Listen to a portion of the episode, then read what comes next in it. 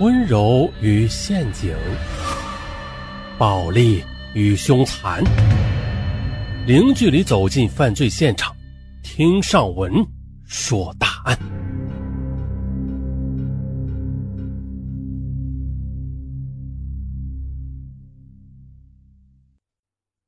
今天的这起案件，非常的引人深思。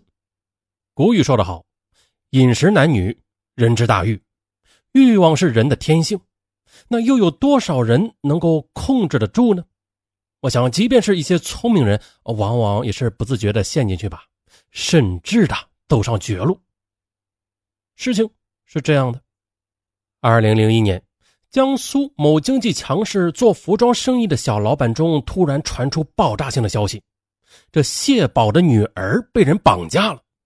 这个谢宝啊，他虽然不是什么大老板。但是他也是小老板中的领头羊了，一个小名人。谢宝是浙江乡下的农民，只有小学文化，但是呢，很有一些商业头脑，也能够吃苦耐劳。但是啊，谢宝的老家很穷，乡下地少人多，自然条件恶劣，农民连口粮都不足。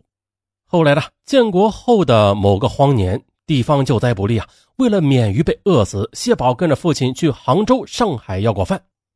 而当年谢宝才四五岁，一次他在杭州郊县的街上同父亲走失了，吓得谢宝蹲在地上哇哇大哭，被一个修雨伞钟表的男人看到了，呃，询问他这是怎么回事啊？不过谢宝听不懂浙江话啊，他只是一个劲儿的大哭。幸好的这个叫做王奇才的男人比较善良，让谢宝用一个小板凳坐在自家小店铺的门口，等着父亲来找。可到了天黑，还是没有找来。没办法了，王奇才就带着谢宝回家，呃，让他跟着自己的儿子一起吃饭和睡觉。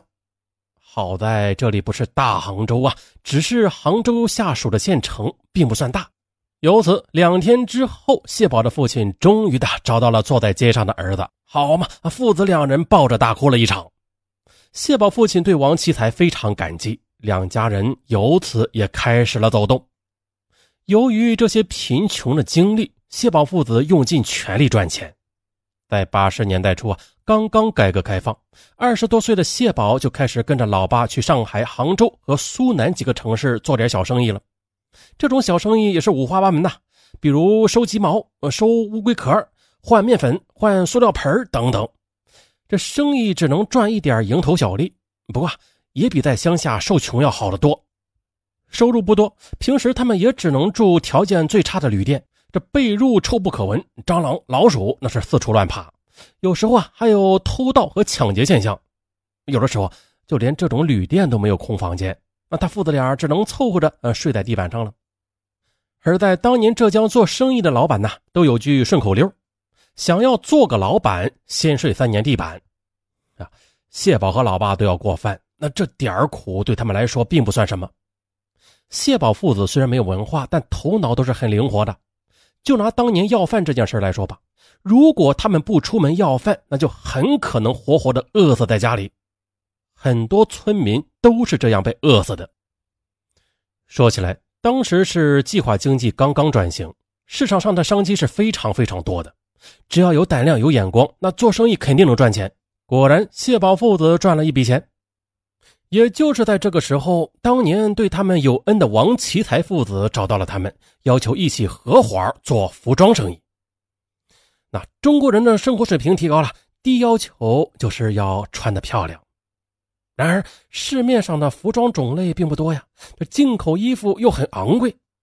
那王奇才一家是杭州下属的县城人，在杭州有亲戚，可以提供卖衣服的门面，他就让谢宝父子在乡下找些女工。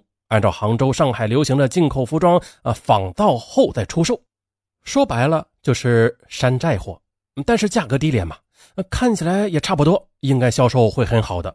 果然，这些服装很畅销，嗯，做了几年之后，两家都赚了不少钱，生意也是扩大到好几个城市。此时已经是九十年代初期了，谢家和王家都成为当地小有名气的老板了。可是啊，这时候王奇才和谢宝的父亲年龄也都大了，于是将生意交给了儿子王辉和谢宝。老头子们干嘛呀？自然是退休，在家里喝茶，听上文说答案了。再说这老头子们的儿子们，王辉和谢宝，哎，他们关系不错，就是类似于鲁迅和闰土那种幼年玩伴。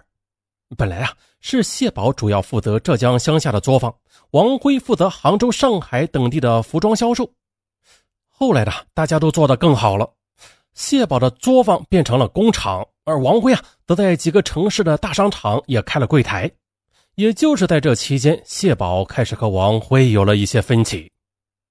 这倒不是生意上的分歧啊，主要是吧，两个人开始合不来。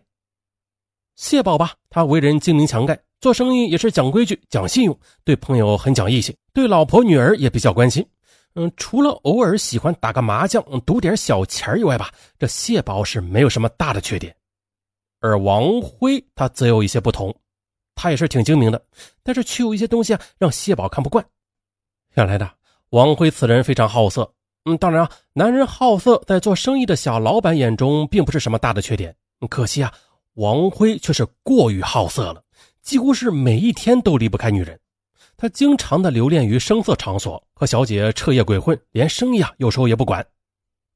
王辉的家里有老婆和一对儿女，但是啊，外边总是养着情人。嗯，基本上都是他手下的女营业员。如果这个尚且还能接受，那王辉的一些行为啊，却让谢宝感到这种朋友不能交。王辉对于外边的女人很舍得花钱，高级酒店开房，高级酒楼吃饭，黄金珠宝首饰，高档服装随便送。相反，对于糟糠之妻，王辉态度恶劣，平时称作家里的黄脸婆，没有见过世面的农妇，同睡一张床都恶心。另外，他还非常的吝啬，每个月只给妻子最基本的生活费，少得非常可怜，多要一分钱都很困难。对于自己的儿子王辉也不算太亲密，平时对儿子基本是不闻不问，也相当小气。比如的，儿子上小学的时候，看到同学骑着小自行车啊，非常羡慕，希望爸爸在过生日时送给他一辆。王辉做生意有成，非常有钱，那买这种小东西简直就是举手之劳。王辉却认为这是不应该花的钱，就是不同意。最后啊，还是他老爸王奇才实在是看不下去了，掏钱给孙子买了。而更夸张的是啊，小女儿在上幼儿园时很想要一辆儿童的三轮车，这回是买了，但王辉竟然买了一辆二手的送给女儿，原因只有一个：二手童车很便宜。种种事情吧，反正还有很多。就这样的和王辉相处久了，呃，谢宝感觉他人品不佳。不适合长期合作，两人便开始分头发展了。两人逐步的在浙江乡下有了服装工厂，也在浙江的一些城市有了自己的销售门面，生意吧做的都挺不错的。到了九十年代末，谢宝将生意主要是放在苏南的某市，成为服装小老板里边的风云人物。在那个年代，谢宝就能够随便的拿出个七八十万的货款，而教师一年都拿不到一万元。谢宝的父亲身体不好，几年前就去世了。谢宝也有四十出头了，是个中年人，家里生活还是很美满的，生意做得不错，夫妻感情也好。唯一的遗憾就是没有儿子。谢宝是浙江的乡下人，还是比较传统的。夫妻结婚二十年，两人只生了一个女儿，今年刚刚十八岁。女儿谢月怡非常听话，学习成绩也很好，考上了大学，长得嘛也是亭亭玉立的。是谢宝的掌上明珠，他幻想着将来招个女婿上门吧，弥补没有儿子的遗憾。而这年夏天的暑假一天啊，女儿谢月怡出门上课以后，没有按时间回家。谢宝是个生意人，见多识广，对社会上年轻女孩可能遇到的危险还是很清楚的。谢宝急忙联系和女儿一起去上课的同学，后者说啊，他们上完美术课以后就分开了，各自的坐公交车回家了，并没有耽搁呀。谢宝很惊讶，从美术老师家坐公交车回家的话，那女儿谢月怡只需要坐四站路，随后又过街，穿过一个小型的停车场，走进自家的小学就行了。这一路都是城市的闹市区，又是人流量极大的大街上，就算停车场也是人来人往，不可能有什么歹徒敢作案吧？话是这么说，但这是怎么回事啊？谢宝的老婆是个家庭妇女，她没有什么见识，一直是哭哭啼啼的。而谢宝毕竟是经验丰富，开始感到了一丝恐惧。在当年呢，浙江乡下治安并不好，一些年轻人横行乡里，涉毒、涉赌、开嫖，搞起了黑社会性质团伙。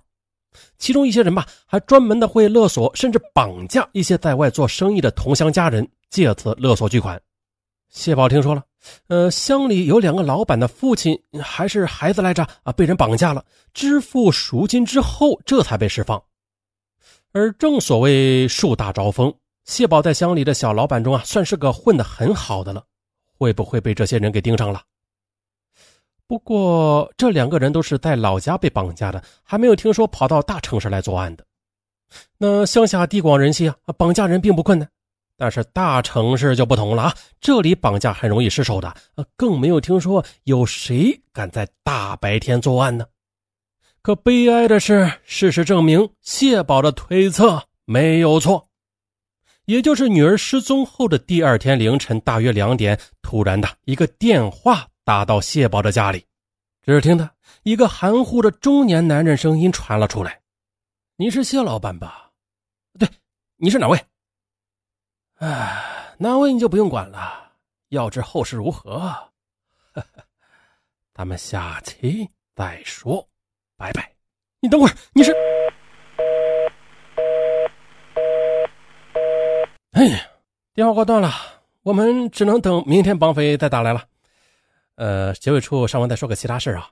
尚文在此向各位听友求靠，这个靠是啥意思？不是那个我靠，不是那个靠。